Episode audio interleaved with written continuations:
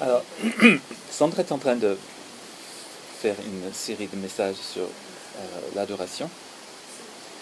Et donc, euh, c'est très bien.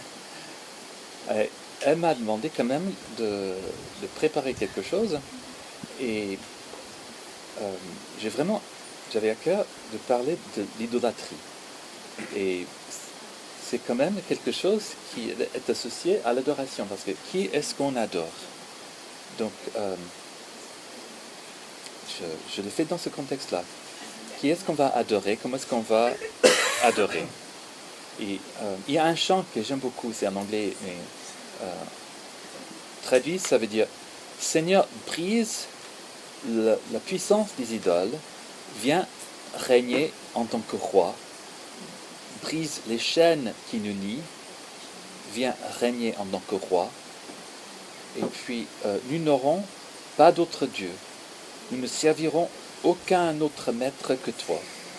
Nous n'aurons pas d'autre Dieu, car il est écrit, tu adoreras le Seigneur ton Dieu, et tu le, serviras lui seul. là, c'est le, contexte que j'ai envie de partager. Donc, ce, chant, bien sûr, c'est inspiré de, de plusieurs passages bibliques. Et par exemple, dans euh, l'évangile de Matthieu, chapitre 4, verset 10, lors de la tentation de Jésus, ce que Jésus fait, il utilise la parole de Dieu pour réprimander Satan et pour résister à la tentation. Et à un moment, il dit, dans Matthieu 4, 10, Retire-toi, Satan, car il est écrit, tu adoreras le Seigneur ton Dieu et tu le serviras lui seul.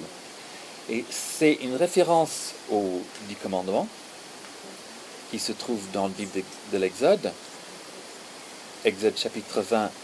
Et là, Dieu a dit à son peuple, Je suis l'Éternel ton Dieu, qui t'a fait sortir du pays d'Égypte, de la maison de servitude. Tu n'auras pas d'autre Dieu devant ma face. Tu ne te feras point d'image taillée, ni de représentation quelconque des choses qui sont en haut dans les cieux, qui sont en bas sur la terre, ou qui sont dans les eaux plus bas que la terre. Tu ne te prosterneras point devant elles, et tu ne, tu ne les serviras point, car moi, l'Éternel ton Dieu, je suis un Dieu jaloux, qui punit l'iniquité des pères sur les enfants jusqu'à la troisième et la quatrième génération de ceux qui me haïssent, et qui fait miséricorde jusqu'à mille générations à ceux qui m'aiment et qui gardent mes commandements. Alors, on parle de, l'idolâtrie. On parle du fait de n'adorer que Dieu. Mais tu, peux peut-être dire, mais où est le problème aujourd'hui? Nous ne, nous ne nous prosternons plus devant des objets de notre création en pensant que ce sont des dieux.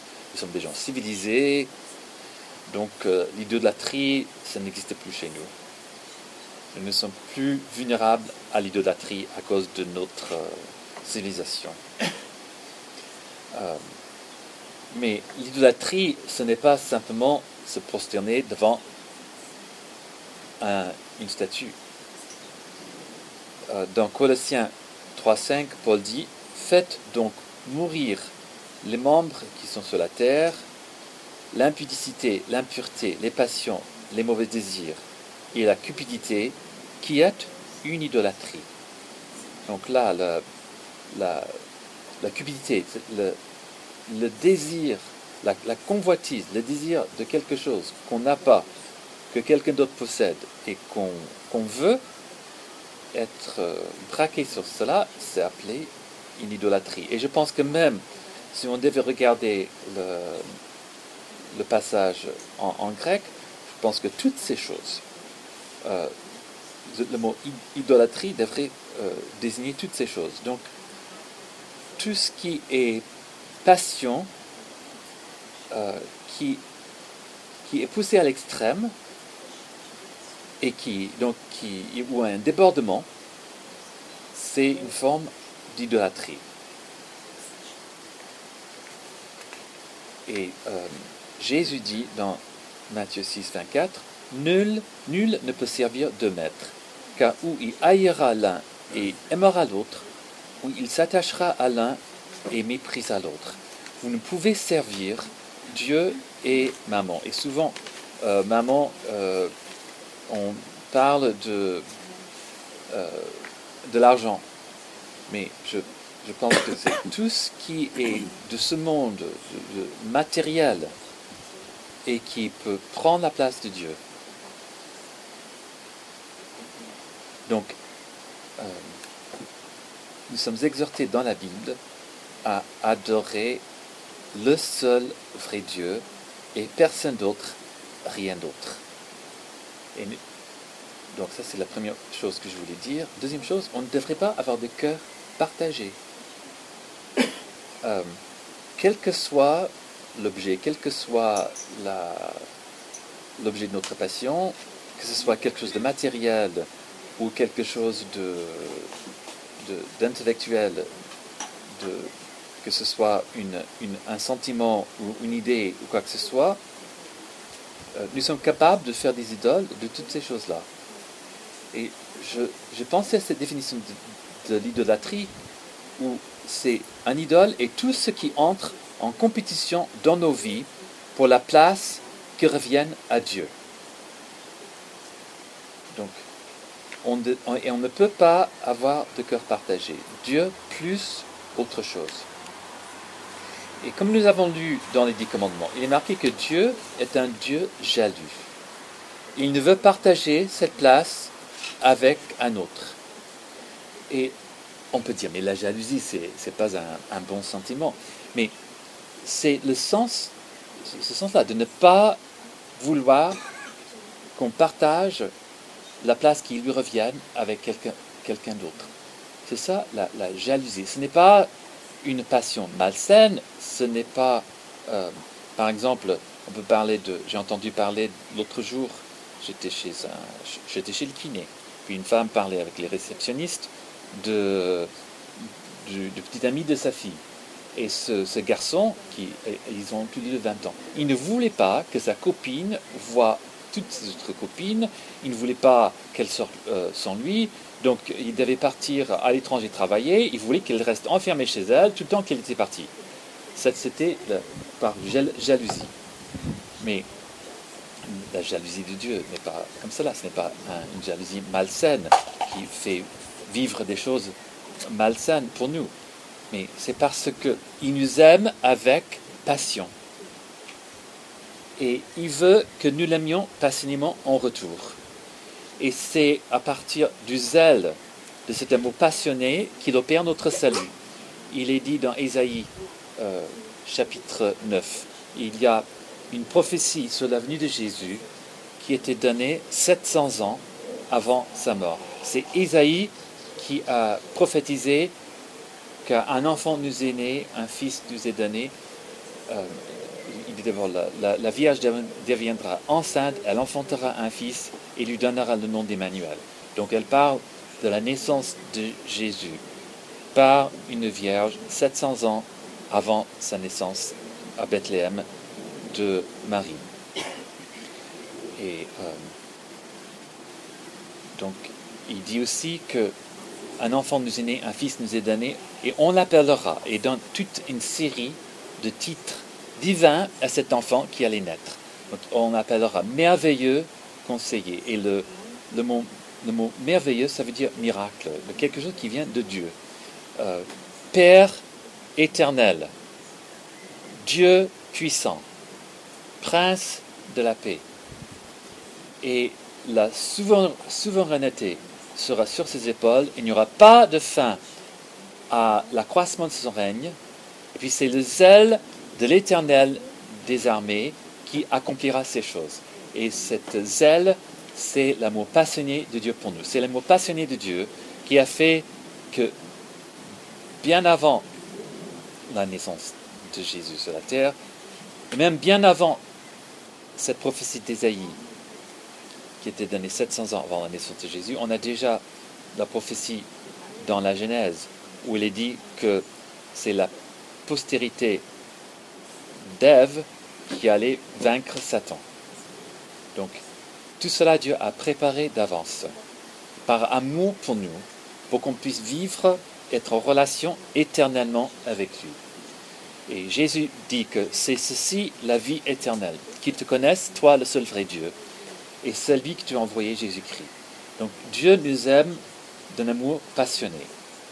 Et donc c'est dans ce sens-là qu'il est, qu'il est jaloux pour nous. Et il faut savoir aussi, si nous essayons de partager la place qui revient à Dieu avec autre chose, dans un sens, c'est nous qui, c'est nous qui nous privons pleinement de toutes les bénédictions et de tout l'amour que Dieu a pour nous. Donc, c'est, nous qui nous privons de quelque chose. Bien sûr, on prive aussi Dieu d'une relation pure avec nous, d'une relation non partagée avec nous. Euh, mais on se prive aussi nous-mêmes.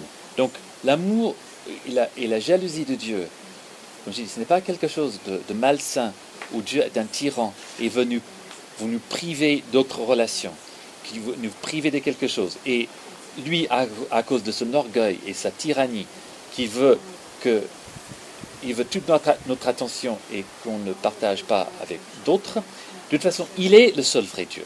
Il est le seul qui est digne d'être adoré. Il n'y a pas d'autre Dieu. Il est le seul créateur. Il est le seul sauveur.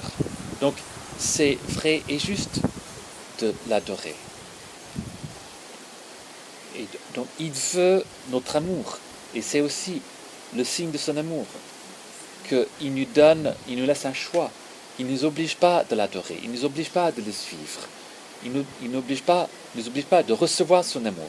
Il ne nous oblige pas d'accepter la vie éternelle dans sa présence. Nous pouvons choisir autre chose. Nous pouvons choisir de vivre de façon égoïste.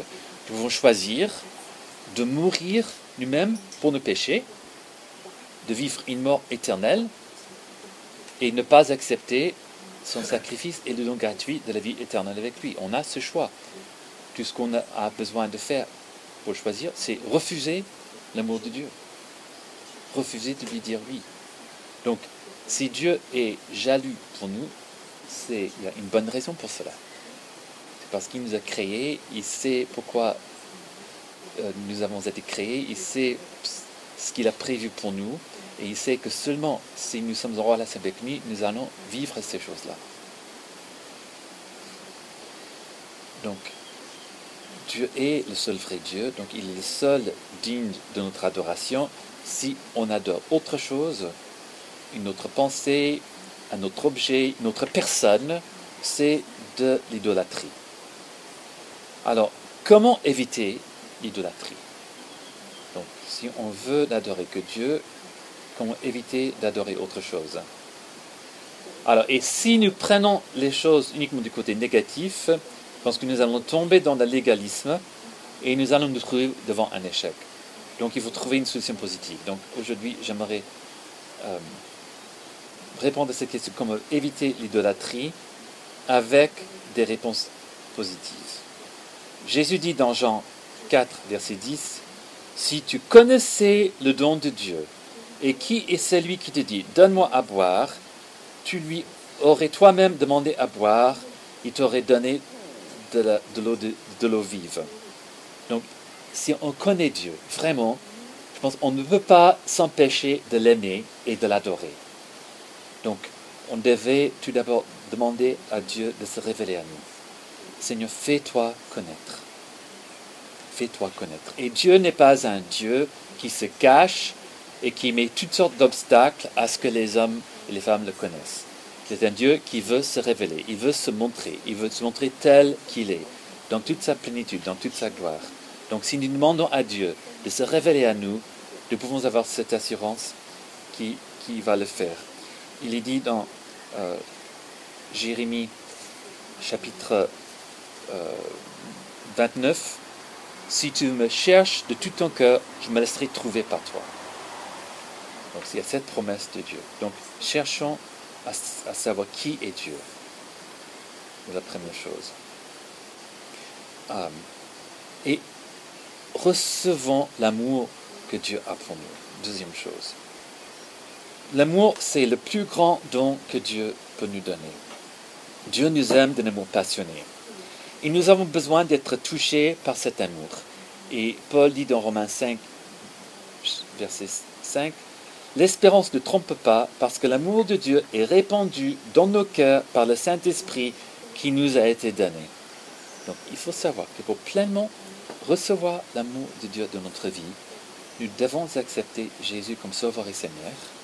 Donc renoncer à vivre pour nous-mêmes, euh, renoncer à être, notre propre chef, accepter que Dieu soit le Seigneur de notre vie, que Dieu soit Dieu dans notre vie, c'est-à-dire que Dieu règne dans notre vie, comme Dieu a le droit de régner dans tout l'univers parce qu'il a créé. Et en plus, il est juste, il est bon. Donc, nous devons l'inviter à régner dans notre vie. Et quand nous faisons cela, en nous disant Seigneur, je reconnais que j'ai péché contre toi, je, me détourne de cette façon de vivre égoïste et j'accepte de vivre pour toi. Je t'accepte comme sauveur et Seigneur de ma vie et je te prie de me pardonner pour mes péchés. Si nous demandons cela sincèrement, Dieu le fait. Et la Bible dit que nous naissons de nouveau lorsque nous prions cela. Nous devenons un enfant de Dieu et nous naissons par l'Esprit. Nous naissons d'en haut. C'est une nouvelle naissance. Et lorsque nous faisons cette démarche, le Saint-Esprit vient et il habite en nous. Le Père et le Fils envoient le Saint-Esprit pour vivre en nous. Et nous pouvons dire que nous avons la présence de Dieu dans notre vie. Et lorsqu'ils viennent, ils viennent avec l'amour de Dieu. Ils déversent l'amour de Dieu dans nos cœurs. Ce n'est pas simplement une toute petite présence, ah, c'est bien gentil, euh, mais c'est l'amour de Dieu déversé dans nos cœurs comme une cascade. Ah, qui est-ce qui a jamais vu une, une grande cascade dans la nature? Oui, une cascade dans la nature les chutes de Niagara. Plein, plein d'eau. Donc, c'est parmi les, chutes les plus puissantes du monde avec la quantité d'eau qui passe par là. Il y en a, il y en a d'autres. On va regarder la montagne et on voit une, chute d'eau. Et si on, on osait se mettre en dessous, on se ferait écraser par la, pression de l'eau. Et Dieu veut déverser, il ne veut pas nous écraser, nous, nous tuer, mais il veut déverser, nous inonder de son amour par le Saint-Esprit. Donc nous devons euh, tout d'abord chercher à connaître Dieu. Et si on le connaît, on ne peut pas s'empêcher d'être émerveillé par lui. Le recevoir dans notre vie comme Sauveur et Seigneur. Et en recevant Dieu dans notre vie, on reçoit le Saint-Esprit et on est touché par son amour. Et on doit aussi prendre une décision. Décider d'aimer Dieu en retour. L'amour est un choix c'est vrai, c'est un sentiment. Et je pense que le fait d'être aimé par Dieu, de sentir son amour pour, nous, ça éveille en nous un sentiment d'amour pour Dieu. Mais il y a un choix à faire. Donc, il y avait le choix dont j'ai parlé, d'accepter Jésus comme Sauveur et Seigneur, c'est détourner de nos péchés. Et puis, il y a un choix à faire jour après jour, de suivre le Seigneur ou de faire autre chose. Et, donc, jour après jour, on doit décider d'aimer Dieu en retour. Paul dit, il parle à des chrétiens dans la lettre aux Romains. Et au chapitre 12, verset 1, il dit, Je vous exhorte, donc frères, par les compassions de Dieu, parce que Dieu est plein de compassion, Dieu est plein de miséricorde, à offrir vos cœurs comme un sacrifice vivant, saint, agréable à Dieu, ce qui sera de votre part un culte raisonnable. Donc bien que c'est gens ont déjà accepté Dieu dans leur vie, bien qu'ils le connaissaient déjà et qu'ils marchaient avec lui. Paul les exhorte à se donner tout entier à Dieu, donc à s'offrir encore une fois comme un sacrifice à Dieu.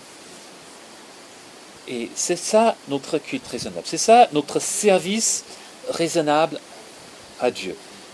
C'est là, lorsqu'il dit, Jésus a dit, tu aimeras le Seigneur ton Dieu et tu ne le serviras que lui, lui seul. Servir et rendre un culte, c'est le même mot en grec, latréo. Euh, donc, c'est parce que on se met au service de Dieu. On, vit pour lui. Donc la, l'adoration, la louange n'est pas simplement chanter un chant, c'est une, une vie qu'on vit pour Dieu. Et ça, c'est notre culte raisonnable. C'est ça ce qui est le plus raisonnable de tout ce qu'on pourrait imaginer de faire avec cette information, que Dieu nous a créés, que Dieu est bon, que Dieu est saint, que Dieu a tout fait pour nous sauver et que nous, nous avons péché, donc nous méritons la mort, la séparation éternelle avec lui, mais par amour, il nous sauve. Il nous offre gratuitement la vie éternelle. Donc ce qui est raisonnable, c'est de nous donner à Dieu. Tout, le reste, toute autre, toute autre action, attitude est de la folie face à cette vérité. Et puis Paul continue en disant, ne vous conformez pas au siècle présent, mais soyez transformés par le renouvellement, de votre intelligence, afin que vous discerniez quelle est la de Dieu, ce qui est bon, agréable et parfait. Donc si on fait cette démarche de s'offrir à Dieu, jour après jour, en retour, Dieu renouvelle notre intelligence. Il transforme notre intelligence. Et il nous donne un discernement pour choisir entre le bien et le mal, pour connaître sa volonté, ce qui est bon, agréable et parfait, et qu'on puisse le mettre en pratique. ça commence avec le fait de le connaître, de le recevoir, de recevoir son amour et de choisir de le suivre, de vivre pour lui. Alors, euh, il y a une troisième chose qu'on peut faire aussi pour éviter l'idolâtrie, et ça c'est ranimer la flamme de notre amour pour le Seigneur. Donc, c'est vrai que on passe par des moments où l'amour qu'on ressent pour le Seigneur est plus ou moins fort. Et donc c'est important aussi de reconnaître là où nous en sommes avec le Seigneur. Et quelque chose d'important, c'est d'être honnête avec nous-mêmes, avec le Seigneur, de ne pas faire semblant. Dieu ne demande pas à ce qu'on marche par les apparences, à ce qu'on fasse semblant de l'aimer passionnément. Il ne nous demande pas de faire ça. Il veut plus que cela. Il veut en vérité qu'on l'aime passionnément. Et si notre amour, si le feu de notre amour baisse, est en train de baisser, ce qu'il veut, c'est qu'on le confesse, qu'on le dise, et qu'on lui demande de, venir, de, venir, en aide. Et il, va le faire. Donc, euh, dans l'Apocalypse, Jésus s'adresse à sept églises différentes. Et ce qu'il dit euh, à l'église à Éphèse, c'est que ce que je, vous reproche, c'est que tu as perdu ton premier amour. Donc, il dit, repens-toi.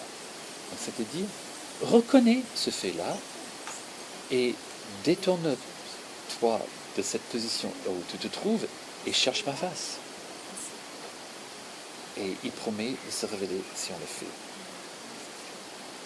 Et comment ranimer la flamme de notre amour pour le Seigneur?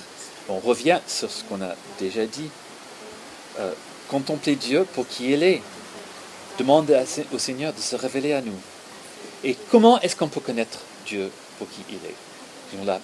Peut-être la chose la plus importante, c'est dans la Bible, dans la parole de Dieu. Dieu se révèle à travers sa parole. Dieu nous parle à travers la Bible.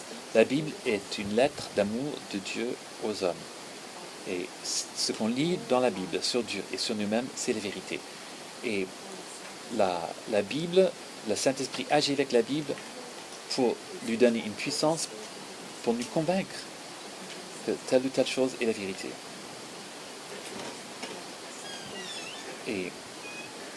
Donc c'est quelque chose que nous avons besoin de faire tous les jours. Méditer sur la parole de Dieu, méditer sur la vérité, sur qui Dieu est. Ça c'est très très important. Euh, la, parole de Dieu est comme une nourriture pour nous. On a chanté ce chant ce matin. Euh, euh, ce pain jour après jour, mon pain jour après jour, c'est ta parole. Donc c'est quelque chose qui nous nourrit, qui garde la, révélation de Dieu devant nos yeux et dans notre cœur.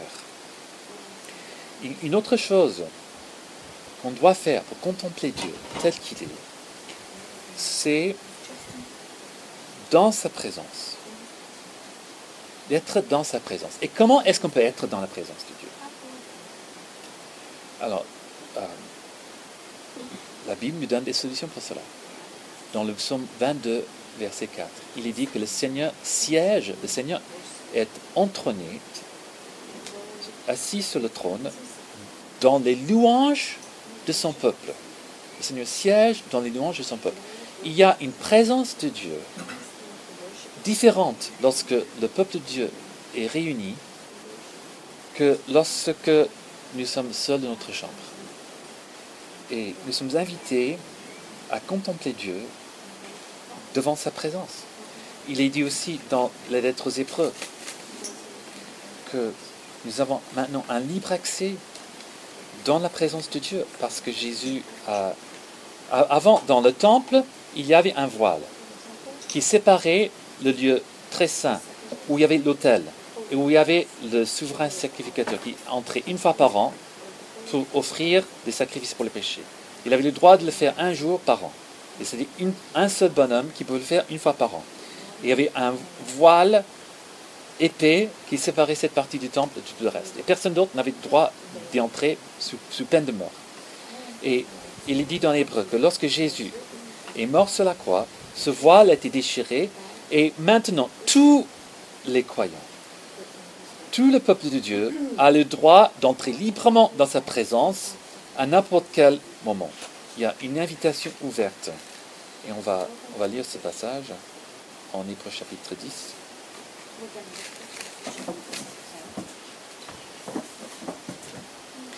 Verset 19. Ainsi donc, frères, nous avons l'assurance d'un libre accès au sanctuaire par le sang de Jésus. Accès que Jésus a inauguré pour nous comme un chemin nouveau et vivant au travers du voile, c'est-à-dire de sa chair. Et nous avons un souverain sacrificateur établi sur la maison de Dieu. Approchons-nous donc d'un cœur sincère, avec une foi pleine et entière, le cœur purifié de mauvaise conscience et le corps lavé d'une eau pure. Confessons notre espérance sans fléchir, car celui qui a fait la promesse est fidèle. Veillons les uns sur les autres pour nous inciter à l'amour et aux bonnes œuvres, et je pense l'amour pour Dieu et l'amour les uns pour les autres. N'abandonnons pas notre assemblée ou le fait de nous rassembler, comme c'est la coutume de quelques-uns, mais exhortons-nous mutuellement, et cela autant plus que vous voyez le jour s'approcher. Donc, pour que l'amour de Dieu soit renouvelé dans notre vie et reste, que la flamme de l'amour reste euh, grande et, forte et brillante, nous avons besoin de méditer sur qui Dieu est, de contempler Dieu tel qu'il est, à travers sa parole et dans la présence de son peuple, dans la louange. Et Dieu, encore une fois, promet de se révéler à nous lorsque nous le cherchons. En conclusion, j'ai partagé deux citations que, que j'ai trouvées par rapport à la passion. Euh, donc, ce pourquoi nous devons être passionnés et comment éviter que d'autres passions prennent la place de, de notre vie. C'est C.S. Lewis, donc celui qui a écrit les Narnia par exemple, qui a dit que notre Seigneur ne trouve pas que nos désirs sont trop forts, mais trop faibles. Nous sommes des gens euh, à cœur partagé. Et nous nous amusons avec la boisson forte, avec le sexe, avec l'ambition, lorsque la joie infinie nous est offerte. Et donc comme un, un enfant ignorant qui veut continuer à faire des tartes de boue euh, assis dans la saleté, puisqu'il ne peut pas imaginer ce que ça veut dire lorsqu'on lui offre des vacances à la mer. Donc, nous sommes trop facilement satisfaits.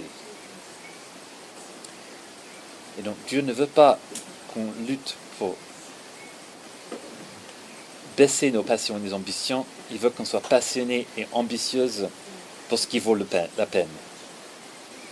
Et euh, je ne sais pas si vous avez déjà entendu parler d'un certain Zinzendorf, c'était un conte allemand qui a trouvé la foi dans le Seigneur et qui a passé sa vie après pour faire connaître l'évangile jusqu'aux extrémités de la terre. C'était une des personnes qui était très très influentielle pour la mission moderne. Il a dit, je n'ai qu'une seule passion, c'est lui et lui seul. Donc soyons passionnés et soyons passionnés pour le Seigneur. Euh, et juste pour dire aussi que nous n'avons pas reçu un esprit de timidité. mais de force, d'amour et de sagesse. Le Saint-Esprit, c'est l'esprit d'amour. Donc méditons sur la part de Dieu pour permettre au Saint-Esprit de transformer nos pensées et ainsi nos paroles et nos pratiques. Et laissons-le agir pour transformer nos attitudes et nos motivations. Demandons-lui de nous augmenter la foi et, de ranimer la flamme de la passion pour Dieu et Dieu seul de notre vie.